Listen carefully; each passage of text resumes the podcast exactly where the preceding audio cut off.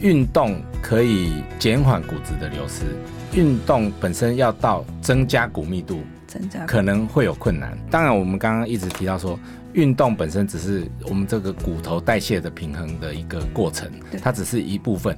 我们常常讲补充钙质运动晒太阳，那单纯运动，但是你却缺乏了钙质的补充，或者是饮食不均衡，或者是你缺乏阳光的照射，嗯好、紫外线的照射，那你的运动可能只是增加你的肌耐力跟心肺功能，但是它对于骨质的提升，它并没有太大的帮助。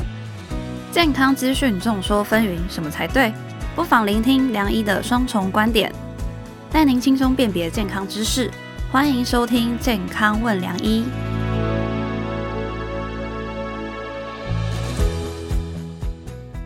欢迎收听《健康问良医》，我是主持人良医健康网的编辑陈婉欣，在我身旁是客座主持人医学权威陈宝仁医师。嗨，大家好，我是宝仁医师。还记得我们上次聊到骨质疏松嘛？那讲到如何检测，我们今天就要来继续聊聊该如何治疗。节目现场邀请到的是长庚医院骨科部脊椎科的主治医师尤家伟，欢迎。大家好，主持人暖心好，保仁医师好，各位健康问良医的朋友们，大家好，我是林口长庚医院骨科尤家伟医师。那在节目开始之前，大家记得要下载这一集的《健康问良医》，并且在商周吧上面留下你的宝贵评论，来支持我们继续制作好节目。节目一开始就要来继续请教尤医师，如果我真的有骨质疏松的话，我要去治疗吗？还是只能靠吃药，或是有其他什么方式呢？好的，哇，这个就是一整套我们累积的大概二十五到三十年的经验下来，我们把它浓缩成一个几分钟里面的几句话。呃，基本上我们会把骨密度检查下来的这个结果哈、对。我们会把它分成说你是骨质疏少，就是我们所谓的这个 DEXA 检查出来，如果是在 T 值在负一点零到负二点五之间哈，那所谓的 T 值是跟健康成熟女性的比较值，然后它 T 值是一个标准差的概念哈。那我们把它比较笼统一点，就是说，假设一个负一哈，我们就把骨质认同为大概流失百分之十。好，负一大概是这样哈。那负一以上是所谓的标准值，那负二点五以下就我们把它认同为骨质疏松。那如果负二点五以下再加上骨折的病史的话，我们就把它认为严重骨质疏松哈。那所以我们就把这个我们做了这个骨密度检查的族群，我们就把它分为说。负一到负二点五之间，还有负二点五以下的这些病患哈。那么如果在负一到负二点五之间，我们会看病人的年龄了哈。那如果他年龄并不大哈，或者是女性还没有到更年期哈，那我们或者是男性患者，我们就会建议他是从生活习惯的改变，嗯然后饮食的补充，然后所谓我们常常讲嘛哈，钙质、运动、晒太阳。哈、那很多人病患就问我说，那什么是钙质嘛哈？那钙质当然你补充钙片是即食品嘛哈，等于是素食嘛哈。那你如果要从饮食中摄取的话，当然就是一些豆豆制品，啊，豆干、鱼干、小鱼干，这个花生、坚果类，然后或者深色蔬菜，嗯，好、那这些是所谓饮食中比较富含钙质。那去死啊，那乳酪啦，这些也都是了哈。那运动的话，当然就是每天温和但是规律性的运动，对，好、然后那个阳光的曝晒，好、紫外线的增加，就可以让自己的身体里面可以生成维他命 D 嘛，还有、还有这个把钙质吸收到。骨头里去嘛，哈。那如果说是负二点五以下的话，嗯，那我们就要根据一个这二零零八年这个世界这个骨松协会它有一个规范，就是说，当你骨密度在负二点五以下的时候，那你就去把病患分成说，你有没有因为曾经一个小小的创伤就造成骨折？嗯，哦、所谓的小小的创伤，就是说，我们不是说出了车祸哦，或是从二楼掉下来哦，那个叫大创伤哈。嗯，就是说你扭了一下，或者是或者是楼梯摔下来哈，或者是你只是搬个东西，那这种叫 minor trauma。那你因为这样微小创伤就造成骨折的话，那如果是在脊椎或是髋骨，好、那就是直接治疗。好、那如果说也不是在脊椎或髋骨，嗯，那如果是骨密度小于负二点五，那就是可以用一些呃一些保守治疗之类的哈。那如果是在这个你本身有一些隐藏性的疾病，就是比如说你有肾脏啦、高血压啦，或者是类风湿患者啦，或者是呃曾经骨折过，或者是父母曾经骨折过，那这些我们也是建议就是直接要用骨质疏松的药物治疗。我补充一下，其实因为骨质疏松在这几年有很漂亮的指引啦，那有些是专业版，有些是病人版。如果真的有这个问题，我觉得上网可以稍微参考一下。是的，不过概念是这样子哦，就是我们现在在讲解疾病，有时候会把它分红灯、绿灯、黄灯。哦，那像刚刚呃尤医师提到的骨质密度检查，如果是它的分数是零到负一呢，其实就有一点像那个那偏黄灯。那负一到负二点五呢，就是黄灯快红灯；负二点五以下呢，各位就是红灯。是的，那这红灯还包含了一些事情，有人负二点五很烂哦，他骨头就是没断，所以你可有一个方法，骨头虽然差，但是不要随便跌倒。对，所以其实我们在骨质疏松预防很有趣，你都已经骨头很烂了，那没办法，那我们就减少跌倒。减少跌倒不是说叫你不要跌倒就不要跌倒，老人家我们会做几个防滑，嗯嗯，不论是床边的防滑、浴室的防滑，第二个是照明要改善。照明，对，照明最好是智慧型照明，因为常骨质疏松很严重，都六几七十。以现在的六几七十难讲，但早期我看到六几七十的老人家都去看没，不开灯就不要开灯。好、啊，浴室嗯没特别就不用处理。嗯所以你看现在在老人银发的照护这里面，不论是呃智慧型灯光、防滑、扶手，其实全部都列在中间。所以如果你骨质很烂。也没有关系，花一点钱做好防滑跟照明 会比较实在。那刚刚医师有讲要吃药嘛？那我们平常是要吃什么药？除了刚刚所提到的维他命 D，然后还有钙片之外，这个算是原料哈，那是骨头本身的原料。那真正用来骨质疏松的治疗的药物哈，大概现在可以分为几大类哈。一个就是比较早期发展的这个叫做诶视骨细胞的抑制。啊，就是就是把吃骨头的骨头不要再对被吃掉、被流掉的。是的，这嗯。视骨细胞的抑制，那有一部分就是造骨细胞的促进。对。哦。啊、那这个是一部分。那最早期有一类是叫做这个鲑鱼蜜钙素，哦，那么它是一个也是类似抑制视骨细胞的哈，但是它这个药目前已经停用停产哈。那中间呃，当然有一个也比较早期大家被使用的就是荷尔蒙类的药物，嗯，好、那是女性，因为我们更年期之后的女性停经哈，所以我们认为她荷尔蒙不足，那我们就给她直接补充荷尔蒙，那希望她这个骨头的代谢不要受到太大影响。那还有一大类就是叫做类荷尔蒙的药物，啊、类因为这个在长期历史的演变中间，这个呃直接的荷尔蒙治疗有在曾经一度被认为说是对于这个子宫内膜癌跟乳癌的风险的增加。嗯，好，那这个是因为这个荷尔蒙接受体的关系哈。那么后来就发展出这个类荷尔蒙的治疗，就是说它对于这个荷尔蒙的正面的效果上，它是跟荷尔蒙一样，但是它并不会有这个造成这个子宫内膜癌跟乳癌风险增加的这个这个这个并发症。好，所以这个叫类荷尔蒙治疗哈。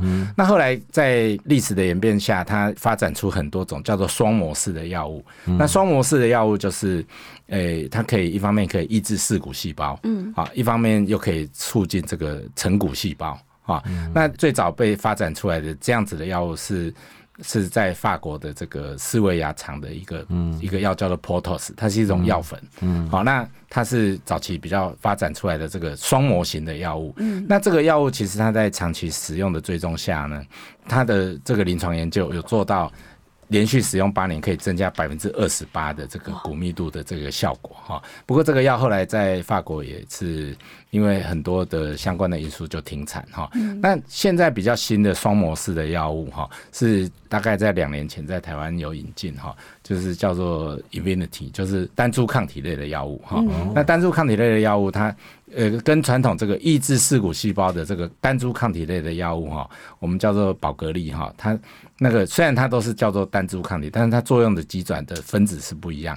它这个是抑制抑制那个骨密素的部分哈，那骨密素的部分，它这一方面也可以刺激这个 osteoblast，就是成骨细胞的生长，一方面又可以抑制这个视骨细胞的这个活性，那它就是所谓的双模性的药物。我再简单的结论一下下，其实哦，因为我参与骨质治疗也也很多啦，可是现在整个趋势，国家给付，因为骨折以后国家会付钱，所以几乎骨松的病人都到骨科医师那边去，我们妇产科又被抢掉一个。但是在预防性这一块，我们还是一直在扮演推广的角色。其实逻辑上的概念呢，骨松的药不外乎几个，一个就是让你骨头不要流失，第二个。就不要花钱；第二个开始增加存钱。那以前是单一方法，就是要不就让你少花钱，要不就是哎骨头让你增加一点。后来进展就是双效合一。是的，在更后来呢，刚刚有一次可能没有特别提到时效。嗯，以前有的是，比如说口服药是一天吃一次，后来改成一周吃一次。打针以前是一个月打一次，现在可以最多三个月打一次，对不对？概念就是这样，越来越长效。那其实减少大家的这个一个时间上花费，但是呢，骨质疏松的改善，大家有个概念，它不是今天打明天就会好。你绝对不会今天喝了一杯牛奶，打了一支针，你就变成超级有骨气的钢铁人。嗯，其实都是要花。我们以前因为我的老师也是做骨质疏松的，你去看那个 study 哈，它可以很快速让你骨头不要再流失，可是你骨头要存到看得到有改善。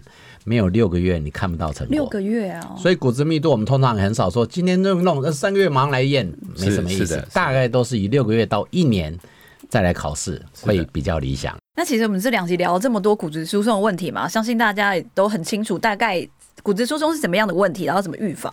那其实还是有一些网络迷思啊，我想请尤医师来帮大家破解迷思，这样子。以下有三个迷思，第一个迷思是骨折是不是都是骨质疏松引起的？呃，当然不是。我刚刚有提到，年轻人他不会骨质疏松，但是他也会骨折，因为为什么？因为他可能会有外伤啊、外力，或是一些病理性骨折。对，啊，那些都不是外伤引起的，也不是骨质疏松引起的。嗯，对。这跟离婚是不是都他不爱我了一样？其实不是，很多因素，很多原因啦。那迷思二，运动是不是都可以治疗骨质疏松？嗯，理论上，理论上哈。呃，运动可以减缓骨质的流失。运动本身要到增加骨密度，增加可能会有困难。当然，我们刚刚一直提到说，运动本身只是我们这个骨头代谢的平衡的一个过程，它只是一部分。我们常讲补充钙质运动晒太阳，那单纯运动，但是你却缺乏了钙质的补充，或者是饮食不均衡，或者是你缺乏。阳光的照射，嗯，好，紫外线的照射，那你的运动可能只是增加你的肌耐力跟心肺功能，但是它对于骨质的提升，它并没有太大的帮助，因为你原料不够嘛。但是你运动可以，可不可以避免骨质流失？是可以，为什么？因为你会有对这个骨头会有拉扯，好负重的这个力量，那它理论上它可以让这个骨头维持在一个比较健康的状态。所以运动并不等于增加骨密度。那我再。加码问一个，那尤其是跳绳跟游泳哪一个对骨质疏松改善比较有帮助？嗯，跳绳跟游泳这两个骨密度增加的话，我认为跳绳会比较有帮助，因为它毕竟是一个重复性的一个有重量的中轴骨的，我们叫 axial loading。那 axial loading 来讲，对于骨头的刺激是比较好的。嗯那游泳因为是处在一个减少重力的一个状态，所以它理论上它是对于肢体的律动还有这个。骨骼关节的延展性比较好，但是它本身对于骨密度的增加，并不会像跳绳来的那么好啊。但是如果你是在没有阳光下的地方跳绳，然后跟去有阳光下的游泳池去游泳，那这个又是好难好细节。答案就是又跳绳又运动 又游泳，哈，反正都去就是了啦。迷思三：骨松是不是要吃钙，然后吃胶原蛋白，再吃葡萄糖胺？好的，这个是其实是我们最常面临到的问题哈。我们跟病患说你骨质疏松了，然后病患就回答我说：“那我要吃维骨力吗？”好，那我想在座的人一定大家都非常清楚哈，钙质是骨头的原料，但是钙质跟胶原蛋白或者是我们市售在吃的这个补充关节软骨的维骨力，它是不一样的。我们所谓的维骨力就是它是成分是骨路科沙敏，它是叫做固洛沙敏。啊，那还有 chondroid fat，就是这个软骨素啊。那胶原蛋白跟软骨素，它是我们这个骨头的表面这个关节面的软骨的原料。好啊，但是我们的钙质并不是沉积在我们的骨头的关节的表面，我们的钙质是在我们的整只骨头里面的它的主要成分。好，虽然我们的骨头里面有不管是它的皮质或者它髓质，它是有孔洞的，它是一个活的骨头，但是胶原蛋白或者是固洛沙敏，它是补充骨头表面的软骨，它是它的原料。那钙质不是这个原料，钙质是骨头的原料。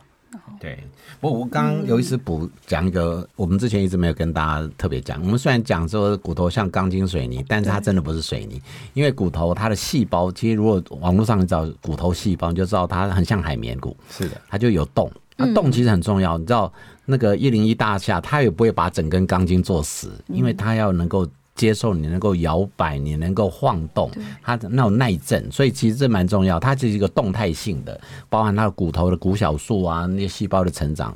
不不过我刚刚提到就是胶原蛋白哦，病人一堆都在问要不要吃，因为尤其女生。男生不太会吃胶原蛋白，但女生吃胶原蛋白，美其名是为了骨质疏松，其实是为了美容比较多。那我曾经很认真的问了皮肤科，以及问了我的病人、客人等等，我说胶原蛋白真的有效吗？每个都信誓旦旦的跟我说有，他觉得他吃胶原蛋白以后人变美了，变年轻了。我个人觉得，会吃胶原蛋白认真的人，他应该用很多方法。这我们以前所有医生都会。你注意这个议题的时候，你会补 A，其实你不只做补 A 这个动作，你可能补了 A、B、C、D、E、F、G。是的，这类病人其实我很清楚，他同时有来我们医美。哦，就是做他一定有做保养，嗯，还有他觉得最近一定要跟人家竞争美貌，外貌全部都会搞定，所以他可能做了六招，但胶原蛋白就赚到。那我们不能说胶原蛋白没有效，因为在某些研究，它还是对于补充是有改善的。就像你刚刚葡萄糖胺，葡萄糖胺在这二十年太多的研究。我我看到有研究报告是这样，有的有一点用，有的不太有用。是的，那你还要 combine 它里面有没有其他的东西？是的，等等。那我自己的立场了，这我看到，我这病人爱吃，我都说你就吃啊，你吃了觉得很有帮助，你就吃。是的，尤其它对软骨以及关节的磨合是很有帮助的。那我不知道骨科医师的看法嘞？是的，我们在过去这么多年来也常常被问到一个问题哈，不管是朋友啦或者我们病患，他说吃骨鲁克沙敏哈。就是固洛沙敏，就是说我们的维骨力的元素，嗯好，到底有没有效果啊？我们通常都会反问。病患一句话，我们说，那你今天关节已经有疼痛症状，已经有退化现象，我们说吃这个会有效，那你说吃这个有没有真正的效果？那我们反问你说，那你不吃会有效吗？所以，所以我们的我们这个问题就是一个回馈式的一个回答，就是说，你现在在怀疑自己的关节退化需要用什么方法治疗的时候，我认为是医疗治疗是一种 no harm，就是我们不要加害，我们不要进一步伤害。那但是如果是原料类的补充，就像包括保仁医师刚刚讲的这个胶原蛋白类，胶原蛋白吃了到底有没有疗效？有没有能够皮肤变漂亮、避免老化？可能有它的效果。但是我们即使吃了胶原蛋白，即使吃了面，难道不会老化吗？还是会嘛？因为这是随着年龄来的一种一种衰老的一个过程哈。就算你保持的再健康，我们人还是一年一年还是会逐渐的变老嘛哈。头发也是会变白，眼睛也是会变老花眼哈。所以这个东西，我们是医疗的原则就是。是 no harm，但是多少的帮助，可能在不同人的身上，它会有呈现不同的效果。我们都一样啊，没伤害你做，我都不会脏的。嗯，其实生活中很多问题都是不良生活习惯不断累积造成的嘛。像过去我们认为的骨质疏松都是老年人的专利，但其实不是哦，因为其实现在骨质疏松也在年轻化了。嗯，真的不要等到骨折，我们才惊觉自己有骨松啦。所以我们平时就要保持良好的生活习惯，适度运动。必要的时候也是做个健检，才能是还要晒晒太阳，要出门晒太阳，要晒太阳才是顾好骨头的关键。是，对。下一集我们还会继续来聊骨质疏松，可别错过喽！今天谢谢尤家伟医师到我们节目现场，谢谢主持人婉欣，谢谢宝仁医师，也谢谢各位健康问良医的好朋友们。喜欢我们的节目内容，请下载本集健康问良医，并订阅良医健康网 YouTube。好的节目需要大家的支持鼓励，请在商周霸上面留下您的宝贵评论来支持我们。健康问良医每周五晚上八点都会准时上线，也别错过跟你我有关的健康新知。听完这一集呢，赶快下载，要不然你骨头都会流光光哦。我们下次见喽，拜拜。不想错过健康问良医吗？欢迎订阅良医健康网的 YouTube 和 Pocket 商周霸，期待你我在空中相会哦，拜拜。